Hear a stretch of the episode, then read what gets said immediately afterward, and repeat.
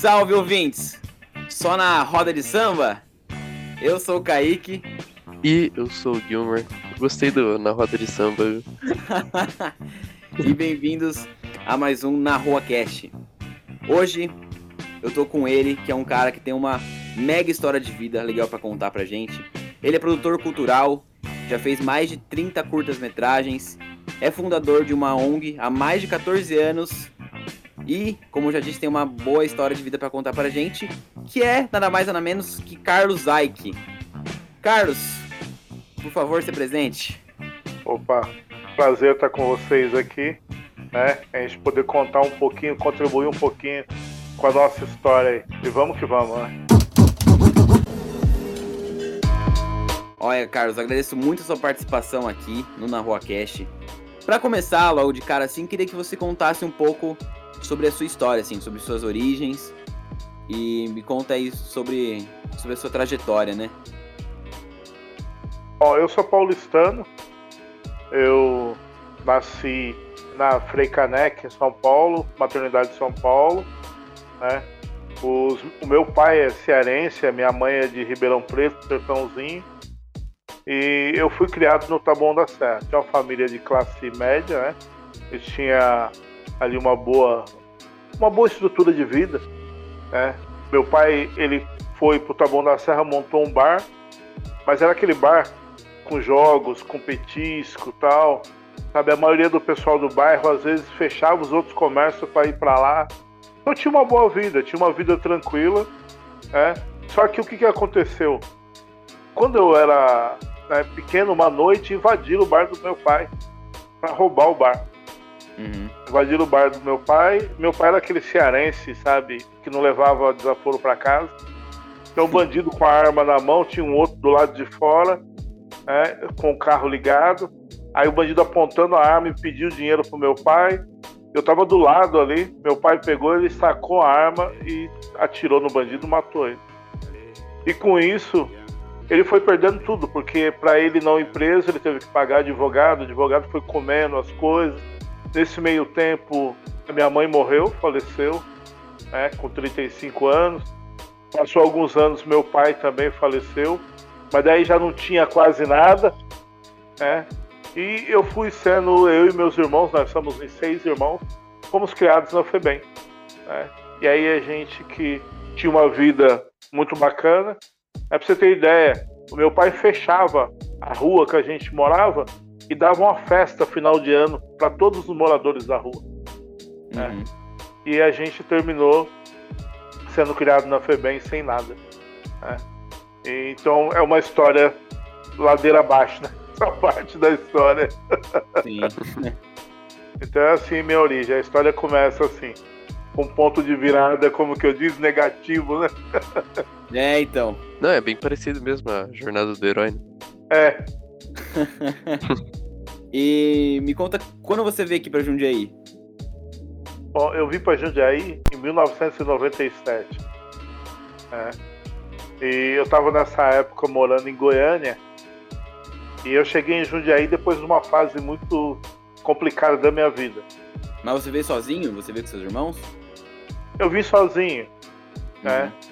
Na verdade, eu tive, como que pode se dizer, né, uma, uma epifania, ou então. Né, eu estava dentro do ônibus.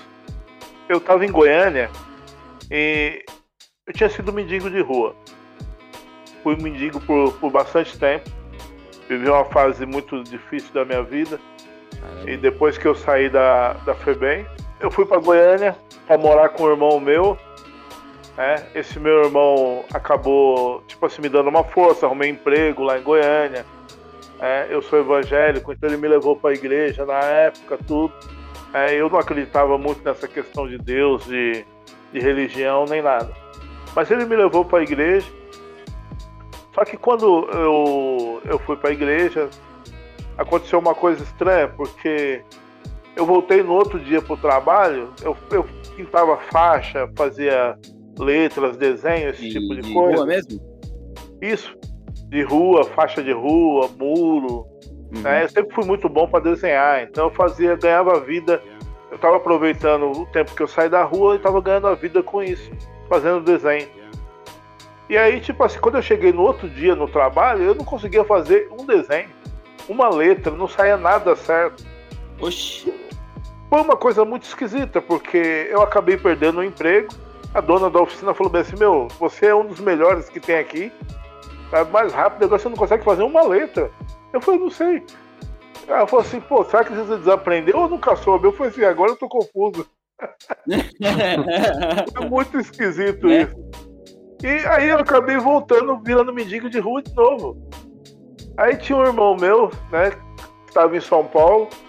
Aí eu falei para ele, né, a gente entrou em contato, eu falei, ó, vai até o Taboão da Serra, recebe o aluguel lá e compra uma passagem para mim, para mim voltar para São Paulo. E quando eu tava, sabe, dentro do ônibus, e aí viajando de Goiânia para São Paulo, falei assim, Deus, para onde que eu vou agora? Eu não sei para onde que eu vou. Eu passei, você passa seis anos e meio numa vida de rua, você não sabe o que fazer depois quando você sai, né?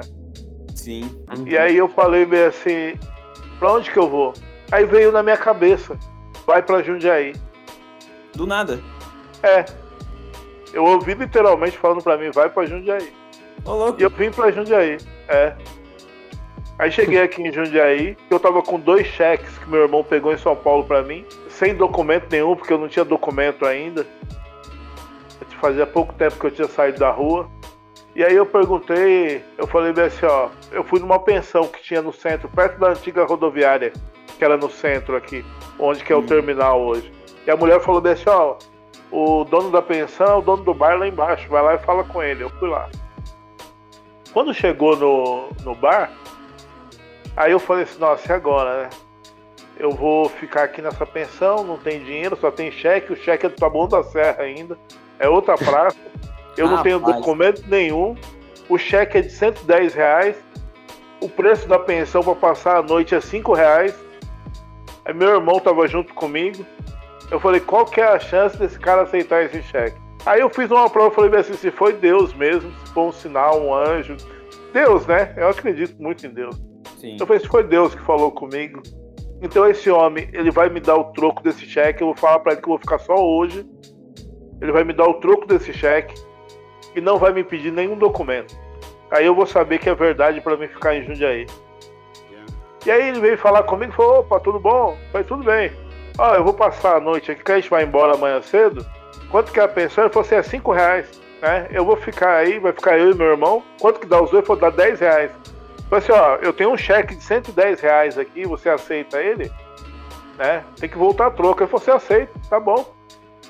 Aí eu falei assim, você não quer o documento? Ele falou, não, não precisa não. Aí falou para o assistente dele lá, balconista, falou, dá o troco para ele aqui, ó.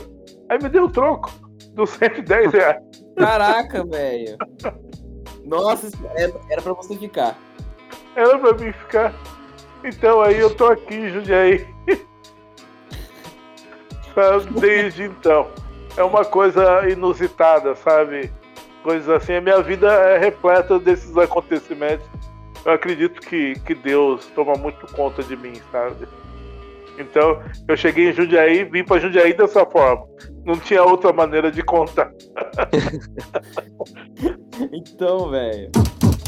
Aí fiquei em Jundiaí, resolvi ficar, só que não consegui emprego não conseguia emprego, porque as pessoas perguntavam, falavam assim, nossa, como você, você é um cara que tem até um histórico bom de, de locais onde você trabalhou. Eu tinha trabalhado no AMB, trabalhei na TV Bandeirantes, trabalhei na MBA Propaganda. Na época era Paulistur, né? Inclusive o, o João Dória, na época, era presidente do, da, da Paulistur. E eu era office boy da vice-presidência que era o José Roberto Maluf, que hoje é presidente da TV Cultura. Uhum. Então eu era o futebol dele. O Maluf, Maluf é. O que, que ele foi mesmo? O Maluf? Não o Maluf prefeito, que foi prefeito, ah, tá? tá? Ah, sim. Outro. Esse é outro. Né? Esse é o que foi diretor da TV Bandeirantes também, aonde que eu trabalhei. E aí tinha um histórico muito bom, né? Só que as pessoas falam, só que você tem um, um vácuo aqui. Tem muitos anos sem trabalhar. O que, que você fez nesses anos? então ninguém queria me dar emprego porque ficava aquela coisa. É, onde que esse cara tava? Então. Uhum.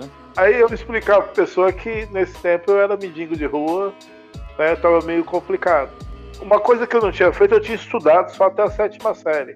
Certo. E eu peguei e falei assim, poxa, eu preciso uma época sem arrumar emprego, sem trabalhar, comecei a trabalhar um pouco de pintor tal, mas teve uma época que a coisa ficou feia. E aí eu falei, poxa, aonde que eu vou comer, cara? Não tinha nada para comer em casa. Aí eu peguei e falei, sabe de uma coisa? Eu vou na Argos, porque na Argos dá, né, dá merenda tal. E eu tinha tentado fazer aquelas apostilas da Argos, do, do supletivo. E, cara, eu era, minha cabeça era tão fechada assim que a mulher explicando aquilo não entrava, eu desisti. Sabe?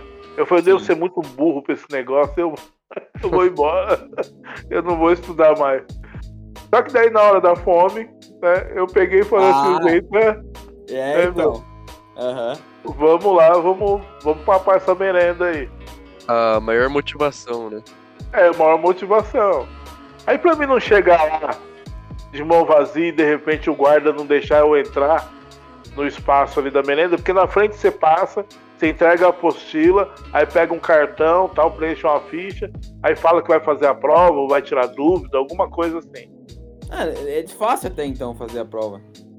É, quer dizer, é fácil chegar onde é fazer a prova, o difícil era responder as coisas. Ah, é. sim, é. ah, e tipo assim, eu tava com a apostila de português, eu péssimo em português. Então, aí o que, que eu fiz? Aí peguei a apostila, falei, ah, peguei durante o dia, comecei a responder a apostila, aí falei, ah, vou chutar esse negócio tudo aqui. Aí chutei. Chutei a apostila tal, não sei o quê. Aí quando chegou a noite, a professora já me conhecia. Fazia um tempo que eu não ia, mas ela me conhecia, né? Falei assim, ah, aquele cara meio burrinho, né? Que chega aqui e não consegue fazer nada. Porra! Mó, mó, bom, mó boa vista você tinha, né, sobre você. É, é um incentivo, né, pra começar, né? É. E aí, tipo assim, ela chegou e olhou e falou assim, é, é, deixa eu dar uma olhada, você fez sozinho isso? Eu falei, ah, eu fiz. Eu falei, você vai me dar chamada já, né?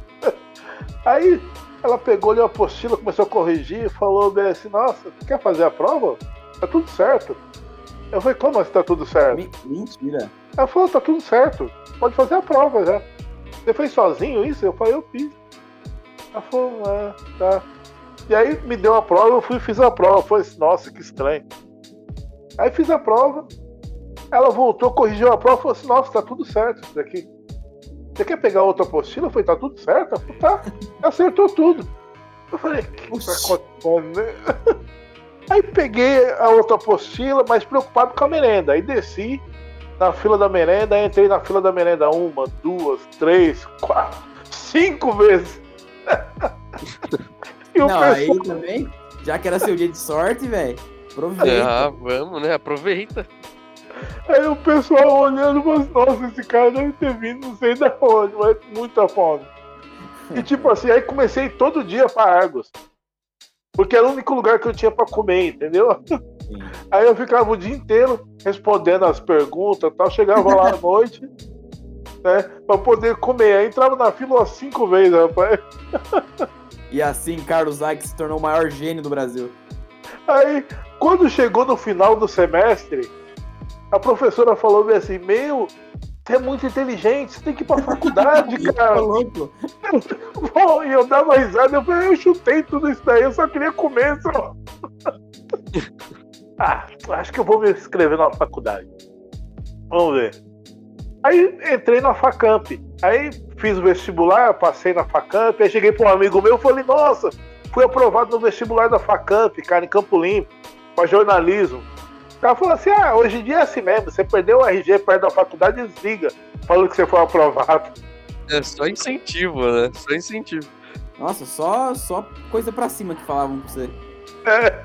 Eu falei, caramba, aí comecei a fazer, né? A faculdade, mas não tinha dinheiro pra pagar. Sim. Então, né, parei o primeiro semestre, fiz o primeiro semestre e tal. Aí teve as provas para fechar o primeiro semestre. Aí um dia a gente lá embaixo na cantina, aí a moça pegou e falou assim: ó, colaram as notas da prova na sala. Na Facamp eles colavam na parede naquela época, não sei se é assim ainda. Aí a moça falou, a menina falou assim: você já viu a sua nota? Você foi lá? Eu falei: não, não quero nem ver. Porque pra mim eu falei assim, eu imagino que eu tirei tudo vermelho lá embaixo, deve estar uma coisa maravilhosa. Não quero nem olhar isso daí pra não ficar com raiva mais. Ela falou, não, você tirou a melhor nota da classe. Eu falei, você tá me zoando? Isso é verdade, você tá no topo da lista. Ela falou, não, para. Não, vamos lá pra você ver. Pegou minha mão e me puxou até a sala. Quando eu chego lá, eu tô o primeiro da lista em português sociolinguístico. Meu nome em cima, assim. Entendi. A maior nota da classe. Beleza. Eu falei, meu Deus, cara, que que é isso? Aí, sabe, aquilo entrou na minha cabeça, fiquei assim pensando, mas não consegui continuar porque não tinha dinheiro, né? Uhum. E aí fui estudar para fazer o ProUni, para fazer, fazer o Enem para entrar no ProUni. Um amigo meu pegou falou assim, rapaz, eu acho que aconteceu alguma coisa, acho que Deus virou uma chave na sua cabeça e te deu uma capacidade diferente, porque não é possível. né? E aí eu fui fazer o Enem e eu tirei 78 na linguagem culta e 72 no geral. E naquela época Como assim, Carlos? era tudo respondido, não era de xizinho. Era tudo escrito, tudo dissertativo. Meu Deus. E aí, tipo assim, fiquei, eu fui aprovado em cinco faculdades. Pela cota, duas eu fiquei em primeiro, duas em segundo e uma em terceiro. Aí eu falei, tem alguma coisa esquisita acontecendo, porque não é possível. Um cara que não conseguia responder a apostila da Argos. Agora eu tenho a chance de entrar em qualquer faculdade. E aí entrei na faculdade, fiz o curso, terminei como, como um dos bons alunos da faculdade, com todas as notas, não tive nenhuma DP. Depois disso, fiz pós-graduação. Alguma coisa mudou ali. Quando eu estava na faculdade, antes um pouquinho da faculdade, eu resolvi fundar a, a ONG, que é a Vida.com, né? Que a gente tem o- os projetos aqui, o Câmera na Mão, o Cinema e Literatura, o Núcleo de Roteiro, o Desafio 8x1 e os festivais. Então eu fundei essa, essa instituição é, um pouco antes de eu entrar para a faculdade. Mas uma coisa que aconteceu comigo, que de repente eu adquiri uma capacidade de, de entender as coisas muito antes, às vezes, tipo assim, se tem a informação para ler aquilo, eu consigo entender só pela leitura, só pelo ler aquilo entender, sabe, a respeito do assunto, da maioria das coisas, eu acredito, né? Sim. E aí isso foi mudando minha vida. Então, de lá para cá eu fiz um monte de curso já, né, de projetos, de um monte de coisa. E, e aí a gente tá, tá trabalhando aí. E eu resolvi que é o seguinte, eu acho que o que a, a melhor possibilidade, o que abre porta para as pessoas é a capacidade delas entenderem aonde que elas estão, o meio que ela vive e como que ela pode interagir com esse meio. Então eu resolvi criar uma instituição que, que trabalha isso, a educação. Mas eu trabalho a educação de uma forma diferente, que é por meio do cinema, que é uma forma lúdica. Muito bom, inclusive. Como que foi pra você, na sua visão, é, ter passado por essa trajetória e chegar onde você tá hoje? E como eram os olhares pra você, digo, quando você morava na rua e quando você, como você está hoje, né? Por muito tempo, eu pensava assim, nossa, se eu tivesse uma chance de voltar e fazer tudo diferente.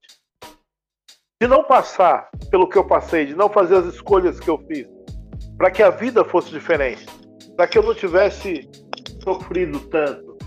Então, por muito tempo eu pensei em relação a isso, que eu queria que fosse diferente. Aí, só que eu cheguei a uma conclusão, eu falei tudo que eu sei hoje e a forma como que eu trato as pessoas e como que eu encaro a vida e como que eu compartilho também as coisas. sabe? Porque nada é mais precioso para mim do que as pessoas. Uhum.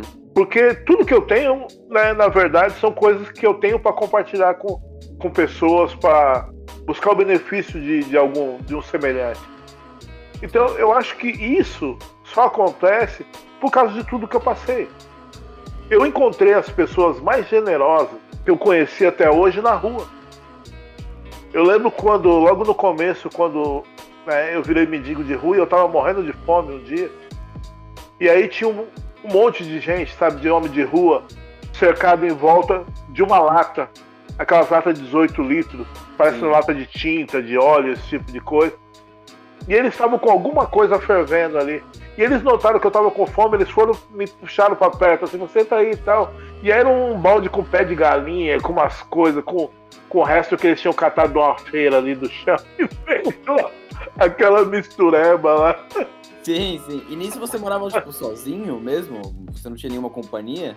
Não, vivia na rua, né?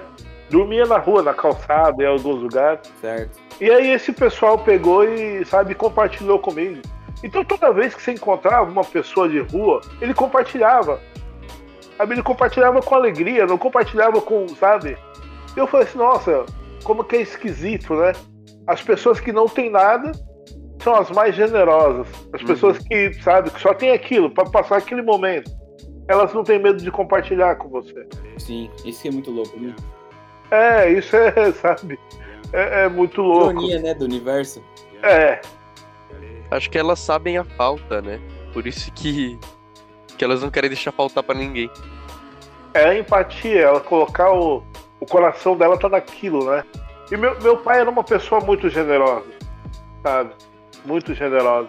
Meu pai, ele teve dois amigos dele que caiu em desgraça. Um chamava Júlio, o Júlio ganhou na loteria, gastou tudo com, com mulher, com farra tal, e caiu em desgraça. O outro era Raimundo, o Raimundo acho que foi por causa de bebida tal. E meu pai, tipo assim, ele cedeu um cômodo no, no, no fundo de casa para esses dois amigos. E ele cuidou desses dois amigos até praticamente o fim da vida dele. E ele tratava eles com o maior respeito. Ele nunca permitiu, inclusive eu lembro, até hoje, um dia o Raimundo falou alguma coisa para mim, eu resmunguei ele, falei, ah, não sei o que e tal. E aí meu pai ouviu, não sabia que meu pai estava ouvindo. Aí meu pai me chamou e falou bem assim, vem cá, pede desculpa para ele. É senhor. Tem que chamar de senhor. E aí me fez me cha- eu chamar ele de senhor, pedir desculpa, tudo. Falou, nunca mais faça isso. Então, tipo assim, esse é um exemplo que eu carrego pra vida.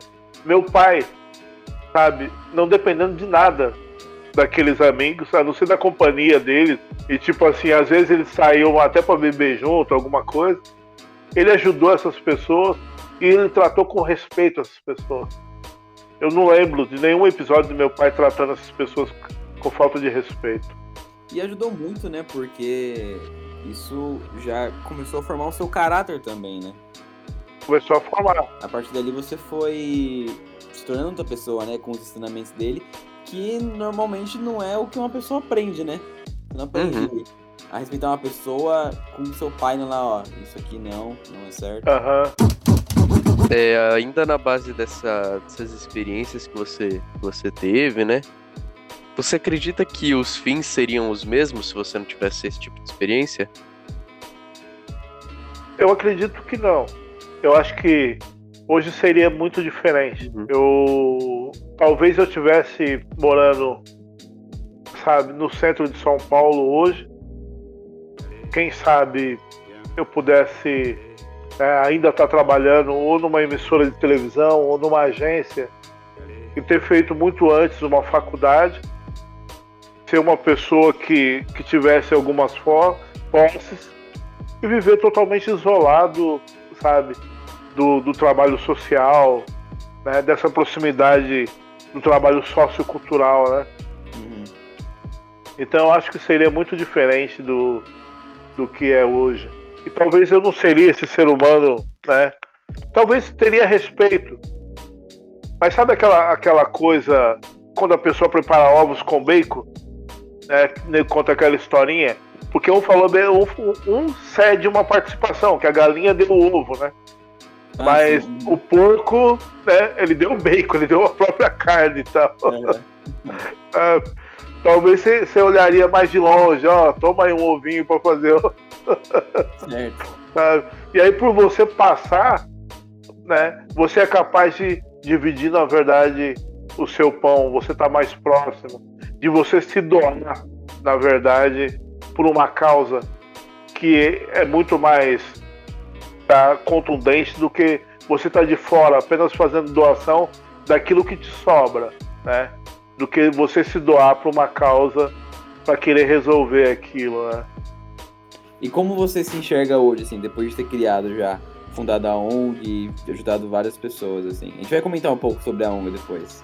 Olha, eu me sinto feliz pelo que eu consegui fazer, mas eu vejo ainda que tem muito pela frente. Tem muita luta ainda, né?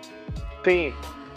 Mas quando eu vejo o depoimento de alguns jovens, de famílias, de pessoas que a gente conseguiu ajudar, aí eu olho e falo assim, poxa, isso é muito bacana, é muito gratificante. Eu pensava no começo que eu precisaria ser rico ou milionário para fazer o que eu faço hoje. E eu continuo pobre. eu continuo pobre. Mas ao mesmo tempo eu já fiz muita coisa que, tipo assim, sabe, que custou muito dinheiro, né? Que custou muita grana e, e, e aconteceu. E eu vejo assim, tem pessoas que estão se planejando, calculando, falando, mas isso é muito caro, não sei o quê, esperando anos para fazer.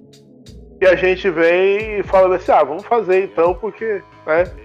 E aí, tipo assim, enfia a cara e consegue fazer, consegue equipamento, reúne pessoas e realiza. Então, tipo assim, as coisas acontecem, mesmo sem ter toda uma estrutura que, que, que, se, que se sonha que fosse necessário para aquilo, né? Da hora. Pelo que aconteceu, pelo que, que já realizamos até hoje, que eu realizei, não foi sozinho, foi com muitas pessoas, tá? E eu acho que eu me sinto muito satisfeito quanto a isso. Então você acha que assim, você só fez o que fez hoje porque você não pensou demais? Você foi lá e fez? Sim. Não que eu não calculei e não planejei o que eu ia fazer. Porque o câmera na mão, eu fiz ele durante três anos como experiência. Eu primeiro eu demorei, eu calculei, eu projetei na verdade o câmera na mão de 2010 a 2014, é, porque eu tinha que achar um método. Eu criei um método dentro do câmera na mão, que é um método que é um método invisível praticamente, porque as pessoas não enxergam ele, a não ser quando eu explico esse método. Mas ele está dentro do câmera na mão, a forma. Esse curso, ele é um curso de cinema, mas ele tem um método único de acontecer. E por isso que ele dá muito resultado. Depois, eu peguei e coloquei três anos esse método em prática para ver se ele dava certo, para fazer relatórios. Depois dos três anos, eu formalizei o projeto com todos os relatórios e eu mandei o PROAC, para o governo do estado, e só aí o projeto foi aprovado para a gente poder executar ele. Aí, tipo assim, então são, na verdade, sete anos até chegar a ele. Né? Mas quando eu falo bem assim, que eu fui lá e coloquei a cabeça para fazer, é porque do planejamento até o acontecimento, todos os passos práticos do projeto, eu coloquei em andamento. Eu fui lá e fiz. Eu falei, não, tem que pegar esse caminho, eu vou fazer. Tenho que fazer tal coisa, eu vou fazer. Porque se eu pensasse no custo dele, né, que o câmera na mão é um projeto caro, tá? Aí, desde o começo eu falo, poxa, eu preciso de muito dinheiro para fazer isso, né? Preciso de muito dinheiro. Então, o, o custo mínimo do equipamento na época, para quem não tinha nada, era 50 mil. Então, você imagina, é, só o custo do equipamento. Fora Nossa, o custo sim. do pessoal e do projeto. Então, chegava é, a quase 300 mil tudo. Cara. E aí eu falei, onde que eu vou conseguir esses 300 mil? Ah, vamos trabalhar. E aí você enfia a cara pra trabalhar. É. E aí você vai fazendo um projeto, vai na sequência, o projeto foi acontecendo. Né? Eu não pensei tanto no custo. Eu pensei que eu tinha que chegar até lá, né? E de maneira desse dinheiro, sabe, ele vinha até o projeto. Né? E não praticamente eu ganhar esse dinheiro, né? É muito louco pensar que assim, quando a pessoa pensa demais numa coisa, quando ela quer, deseja aquela coisa, né, ela tem muito medo de tudo, velho. Você já, você já teve esse medo já também, né? Então, Sim, uma coisa tipo assim, você falou uma das coisas que na verdade ele faz parte do próprio método do câmera na mão. O que, que no começo eu percebi? Quando eu dava informação demais para as pessoas, o filme não saía, não acontecia às vezes as pessoas falam assim, poxa, seu curso poderia ter mais teoria, você fala mais, ter mais estudo tal. Eu falei assim, eu já passei por essa fase. Quando eu dava muita informação, mais teoria, não saía nenhum filme. Porque aí você começa a falar para a pessoa o tanto que aquilo, as nuances, tal, ele entender aonde que ele está entrando, que ele trava. Ele fala, nossa, cara, isso deve ser muito complicado, isso é muito difícil, ah, não, não vou fazer, não vou conseguir. E a pessoa para. Ela para. Então o que, que eu falo? Eu cheguei num ponto do câmera na mão e do cinema e literatura que eu descobri que eu tinha que fazer o quê? Eu dou uma pílula de conhecimento e falo, corre, vai e faz. Tanto desde a primeira aula do curso até o final, as aulas são práticas. Por quê? Eu falo um pouquinho e falo para a pessoa, vai e faz. E aí eles começam a fazer. Eu só dou o suficiente para ele entender o que ele tem que fazer.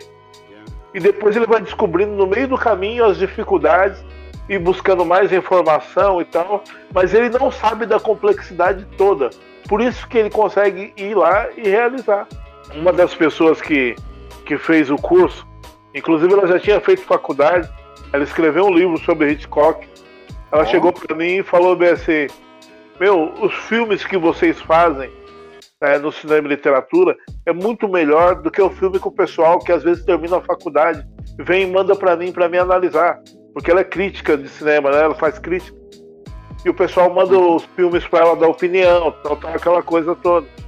E ela fala assim: como que vocês conseguem realizar? A pessoa vem aqui com quatro, cinco meses, ela faz um filme melhor do que uma pessoa que passa quatro, cinco anos dentro da faculdade. Então, quer dizer, e ela parabenizou pelo método que a gente criou. Então, isso tem, tem essa questão. A gente, em vez de encher a pessoa de teoria, a gente dá o suficiente para ela se desenvolver. É, é tipo aquela historinha, não sabendo que era impossível, foi lá e fez. Sim, tem muito isso, verdade. Exatamente. Como que foi para você, na hora que você estava escolhendo, é, fazendo aquelas provas, escolhendo o que queria fazer da vida, como que foi para você escolher? É por que jornalismo? E já emendando nessa pergunta aí do, do, do Kaique, é, qual que foi o seu primeiro contato com, com audiovisual nesse sentido de ter a ideia da, da ONG, por exemplo? Eu, na verdade, tipo assim, eu sempre gostei de ler. Eu gostava muito de ler e sempre gostei de escrever, mesmo sendo ruim, péssimo em português. É, ortografia zero. é, igual você falou no começo. é. Mas daí eu falei assim, acho que um caminho para mim ser escritor é fazer o curso de jornalismo. Então eu fui estudar jornalismo porque eu queria ser escritor. Para melhorar, escrever meus livros, tal, não sei o quê. Eu já tinha algumas coisas escritas, mas não tinha qualidade. A redação não tinha uma qualidade, a narrativa não tinha uma qualidade para que para que se fosse publicado, coisa assim. Para melhorar, né? Sabe? Tive até uma, uma história, uma pessoa quis publicar ela e eu acabei não vendendo a história. O maior arrependimento que eu tenho na minha vida disso daí. Que é uma, uma história que o, o título dela era Bronx no Inferno em Chamas. Eu escrevi meu primeiro livro, eu tinha 17 anos. Nossa. E uma pessoa leu ele e falou assim, puta, gostei pra caramba desse livro, cara. Num caderno, né? Escrevi um caderno e tal. E ela falou assim, deixa eu mostrar pra um amigo meu que tem uma editora. E aí eu falei, beleza. Aí levou pra mostrar pra esse amigo. E aí depois de um tempo eu perguntando, eu falei assim, aí, o que, que esse amigo falou, né? Tal, tal. Falou do quê? Eu falei assim, do livro que eu te entreguei da minha história. Eu falei assim, ah, não, que história? Não sei de nada, você não me entregou nada. E aí falou que eu não tinha entregado nada. Aí eu falei, caramba, eu entreguei. E aí depois de um tempo eu vi a história no, no sebo. Eu tava ah, lendo um, um gibi Aí peguei a história pra ler, era a minha história. Aí tinham publicado a história. Que merda. Só que eu era moleque, não sabia o que fazer. Era uma época que não tinha internet, sem informação. Me senti traído, mas depois de lá eu fiquei com medo de entregar minhas histórias para as pessoas. E aí eu nunca mais entreguei uma história para ninguém. ah, não, mas tudo é aprendizado, velho. Pelo menos você fez alguma coisa. Olha aí o Gilmore. Gilmore, o que, que a gente faz da vida? Podcast. Pode é, podcast. A gente, a gente entrevista as pessoas bem sucedidas, entendeu? É. Inclusive, se puder, a gente entrega pra elas, porque. a gente entrega o podcast. A gente entrega, porque é o que precisa. Nada. Kaique, você tem um, um puta de um filme, cara, feito que, sabe, que é muito legal, cara, que você foi produtor do filme, entendeu? E aí, tipo, Terra B, né, cara? Que, nossa, é um filme fantástico, malandro. Obrigado, cara. Ah, eu, quando eu vi no cinema aquele filme, eu fiquei impressionadíssimo, cara. Eu falei, ah, nossa, essa molecada tem que tirar o chapéu, né? então eu queria para ser escritor, porque eu queria conseguir tirar essas histórias, escrever de uma forma melhor, apresentar para uma editora, coisa assim, uma coisa mais acabada. Porque eu tinha medo na época de entregar para as pessoas revisar e alguém roubar a minha história e, é, e aconteceu o que tinha acontecido já. Uhum. Um medo justificável, né? Pelo, pelo é. que aconteceu. Agora, tipo, do audiovisual, eu ganhei uma bolsa de estudo nessa mesma época que eu escrevi, o Bronx, para estudar no Emílio Fontana, em São Paulo, no CADEF. Eu fiz três anos de arte dramática no CADEF, com bolsa de estudo. Então, depois do CADEF, eu fui trabalhar na televisão, trabalhei na TV Bandeirantes, fui contra a regra, depois trabalhei no teatro, trabalhei também como tipo em agência de propaganda tal. E isso antes da, da vida de terminar nas ruas, né? Então, quando eu voltei e fui fazer a faculdade, e a faculdade não deu certo, eu tive que parar. Depois eu passei no ProUni. Só que as faculdades que eu fui aprovado, nenhuma tinha jornalismo. E aí eu fui fazer propaganda e marketing. E na propaganda e marketing tinha um módulo que era só de produção. Sim. E aí eu tive que produzir um vídeo, tive que produzir um programa de rádio, né, tive que produzir fotos tal. Eu falei, poxa, e aquilo acabou me apontando aquele caminho, sabe? E eu falei, poxa, e uma amiga minha, que faz parte hoje da diretoria, ela pegou e falou bem assim, poxa, porque eu fui fazer uma ação ajudando na reforma de uma instituição. Uhum. Né? Ela falou, será que não é hora de você montar aquela ONG que você sempre fala?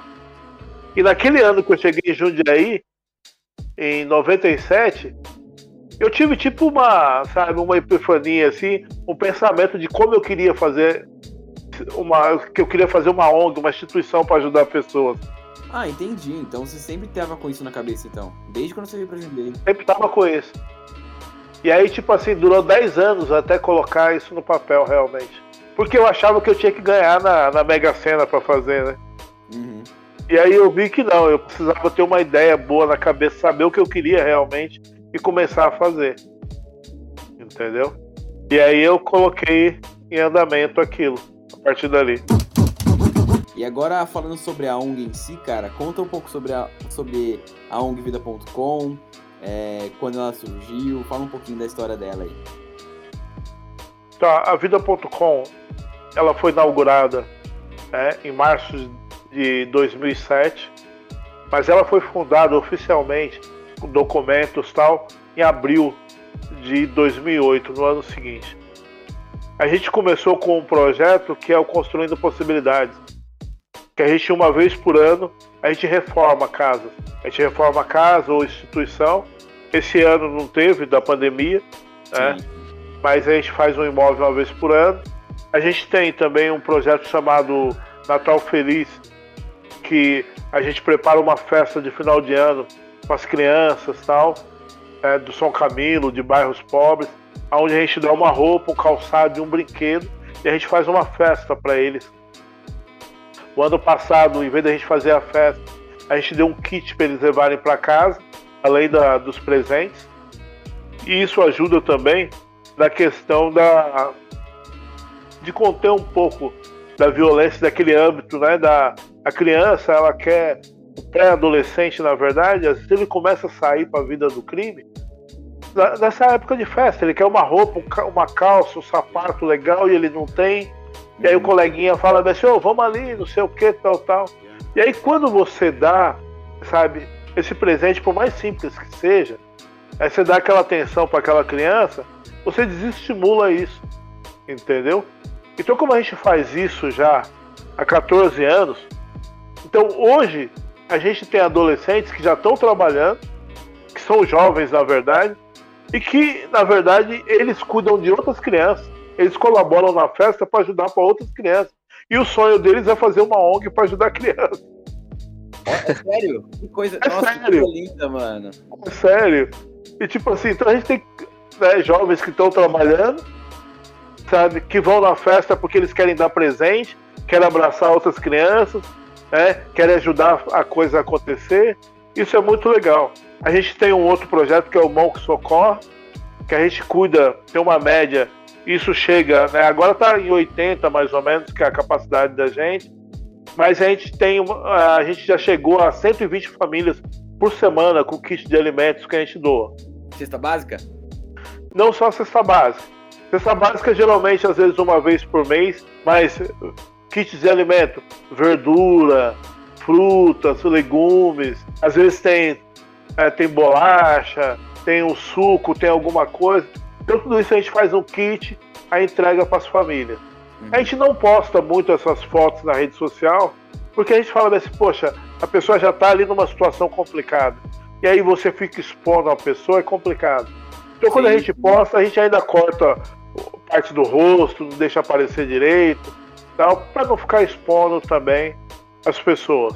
Ah não, entendeu? isso é muito bom, porque é, também vem muito daquela coisa de você postar, viver postando isso, pra como se fosse ganhar seguidor, sabe? Olha só, eu tô dando tal pessoa, olha só, a gente faz isso, entendeu? É, como se fosse uma medalha. Sim. Na verdade, a gente faz isso porque a gente gosta. E aí a gente tem o condomínio solidário que está um pouco parado agora, é que a gente instala postos de arrecadação dentro de condomínio e a gente reverte também isso para a família. Depois a gente tem a parte cultural, que são os cursos que a gente tem. Câmera na mão, que é voltado para adolescentes exclusivamente, mas que é um curso de cinema, mas que visa o desenvolvimento do adolescente. Então, a maioria deles melhora já no segundo mês, nota na escola, comportamento, visão de mundo, como que eles enxergam as coisas, porque eles aprendem a tomar atitude, a articular, a compreender né, o próprio meio que eles estão. Sim. Né? Então a gente sem discurso tem aquela coisa de pegar no pé e tal o adolescente ele acaba entendendo o meio que ele está. E uma coisa bacana é o seguinte: a gente não sabe o que é você precisar gritar com o adolescente ou chamar a atenção dele em classe. Porque não precisa, sabe? Não precisa. O clima é muito legal. É, a gente acaba ficando até amigos de muitos deles, porque, tipo assim, a hora que chega na classe, vai dar um assunto, eles mesmos, opa, vamos prestar atenção, vamos não sei o que e tal, se envolve naquilo, é muito bacana. Então a gente tem esse curso que tem um método que é baseado no construtivismo do Piaget, o pedagogo francês, e sim. de comunicação, desenvolvido na USP, né? Que são bases que a gente teóricas para poder discutir isso. Mas tipo assim, ele é um método que ele se apoia nisso, mas ele não foi criado inteiramente em cima dessas teorias, tá? Ele tem uma linha totalmente inovadora. E ele faz uma coisa que nenhum faz, que é trabalhar a, a, a ter a conformação social, a gente faz a quebra da conformação social, que a gente faz o caminho inverso. Tira o adolescente do meio dele e vem e mostra um outro ambiente, dá uma coisa que ele possa vencer ali, entendeu? Que vai melhorar a autoestima e que ele possa ter uma visão de mundo diferente. Sem doutrinação, sem envolver religião, sem envolver questão política. A gente quer ensinar ele a pensar realmente e a se encontrar. Tanto é que o slogan do projeto é levar a pensar até gostar de aprender. Legal. Então, esse é do câmera na mão. Então, o cinema e literatura, ele tem uma pegada muito mais profissionalizante. Ele prepara a pessoa, ele dá como se fosse uma pincelada do mercado de trabalho ou de como você vai encontrar o audiovisual dentro de uma faculdade, na sua profissão ou no ambiente de uma produtora. Então ele insere a pessoa dentro do ambiente desse. Né? É um desafio. E ali a gente ensina, ele pega, também tem um incentivo à leitura. Então a pessoa escolhe um livro da biblioteca e ele vai transformar aquele livro em filme. Quando eu fiz, tem uma curiosidade sobre cinema e literatura, que quando eu criei o projeto Cinema e Literatura, aí abriu as vagas, se inscreveu 15 pessoas. Então, abri 15 vagas, se inscreveram 13 pessoas. No dia da primeira aula, de eu explicar o que, que era o projeto, eu falei: ó, vocês vão escolher um livro da biblioteca, eu vou ensinar vocês a extrair a história desse livro e a gente vai transformar essa história num filme. Tá? A gente vai fazer. O resultado final é entregar um filme. E aí o que, aconteceu? Quase metade da classe pegou e foi embora e não voltou mais. Como assim? Porque eu falei assim, esse cara é louco. Entendi, não quero bem isso, não. Como se dissesse assim, né? Você é louco, isso não vai dar certo. É, então. E foram embora. Quando a gente abriu a segunda turma, abrimos 30 vagas, em duas horas esgotou as vagas. E aí a, diretora da, da biblioteca da época pediu, falou, você não podia abrir mais algumas vagas? Então eu falei, vamos abrir. É, então. Aí abrimos, e aí, tipo assim, encheu. E o curso hoje é muito concorrido. Então é muito bacana. E aí as pessoas passaram a acreditar que é possível. Tem pouco tempo, pegar um livro, extrair a história do livro, transformar ele em filme. Aí a gente tem os dois, tem o festival e tem a amostra. A amostra que acontece no, no cinema, da, na MovieCon, né? Oh. E o, o, festival que é o Oscar Júnior. Olha que legal. Ah, então, tipo assim, é uma coisa muito bacana. E a gente tem o, uma incubadora, que é o desafio 8 por 1 No desafio 8 por 1 a pessoa manda a ideia, sabe, analisado pelos curadores. Os roteiros que são escolhidos, a gente pega e dá equipamento, consultoria e mais 4 mil reais para que ele possa realizar esse filme e tirar essa ideia do papel. Então é uma oportunidade para quem tá ali com uma ideia, tal, ninguém acredita nele, sabe? Poxa, ninguém fala, poxa, aí, ah, acho que isso daí é só sonho. E aí a gente fala para esse cara, não, vamos lá, acredita no seu sonho, vamos fazer, a gente está aqui para ir junto com você nessa caminhada. E aí a gente fez no 8 por 1 certo? No desafio 8 por 1 oito filmes, oito workshops, entendeu? E mais um monte de coisa que a gente produziu no meio do caminho aí e deu um monte de oportunidade. Então a gente colocou que a gente tinha um programa que é os cinco passos do audiovisual na região de Jundiaí e a gente conseguiu colocar, mesmo nesse ano de pandemia, a gente colocou os cinco passos em, em andamento. Então eu considero hoje que, que a gente é vitorioso. Uhum, sem dúvida. O tanto que a gente fez. Não fiz nada disso sozinho, não conseguiria sozinho Tive pessoas do meu lado que me apoiou, certo? Inclusive o Kaique tá aí, que fez parte da equipe também, ajudou bastante gente. E eu agradeço demais. E aí, tipo, sabe, brilhou, arrebentou mesmo. Eu acho que pelo apoio e todas as pessoas, a diretoria da ONG, pessoal do meu lado, a equipe, a gente teve muita ajuda. Então isso é bacana. Eu acho que eu fui privilegiado pelas pessoas que me cercaram e acreditaram no meu sonho e fizeram ele acontecer junto comigo. Sozinho eu não teria condições. Porque, tipo assim, você vê, né, eu sou limitadíssimo. Né, tanto na questão física, porque eu tô em cima de uma cadeira de roda, e tanto na questão de grana. Eu não tenho grana, eu não tenho dinheiro, não sou rico nem nada. Né? E se fosse da parte de atributo, porque tem cara que consegue tudo com sorriso, né? Então eu não pareço nada com o Denzel Washington. então aí também piorou as coisas. Tem que levar na lábia mesmo, Carlos, senão. Tem. E aí a gente precisa dos amigos para ajudar esse sonho a acontecer. É, e por que, que você acha que você acabou escolhendo o audiovisual, né, o cinema, como forma de educação, como forma de ajudar essas pessoas? Quando eu fazia teatro, é, quando eu tava no, Isso aconteceu mais perto do, do terceiro ano já. Eu vi os alunos, eles sentavam nas rodinhas e começavam a falar, falar tal de coisas tão profundas.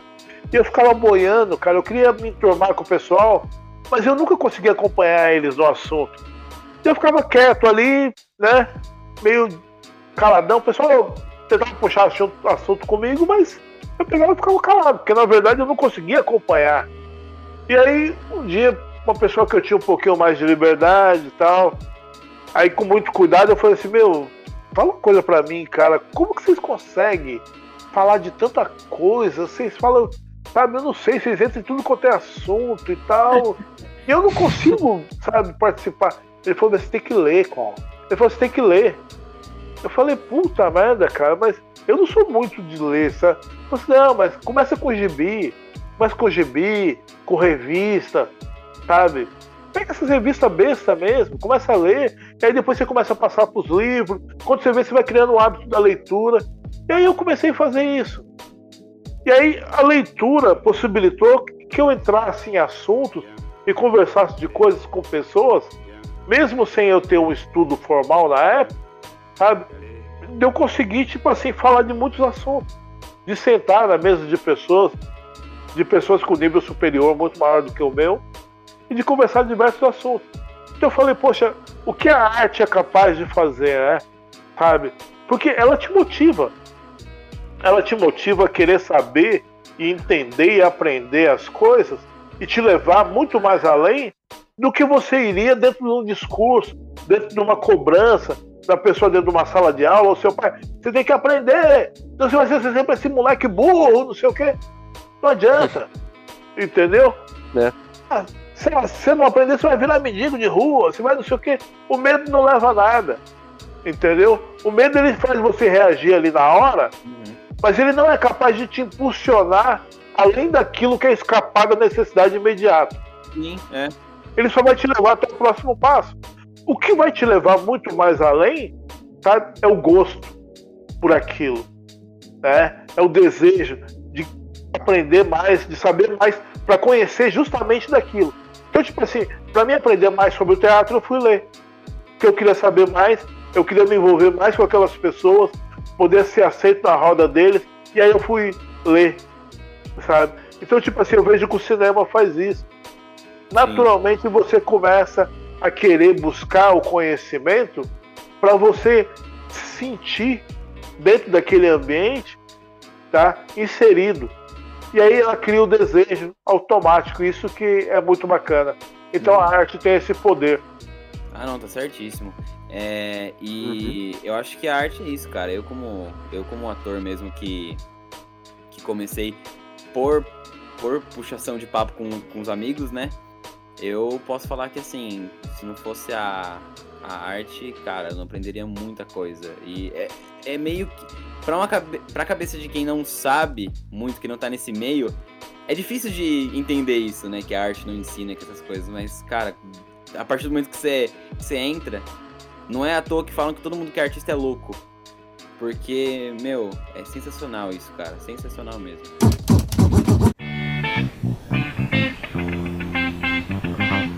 Agora, eu gostaria de agradecer ao Carlos por participar do nosso podcast, tá?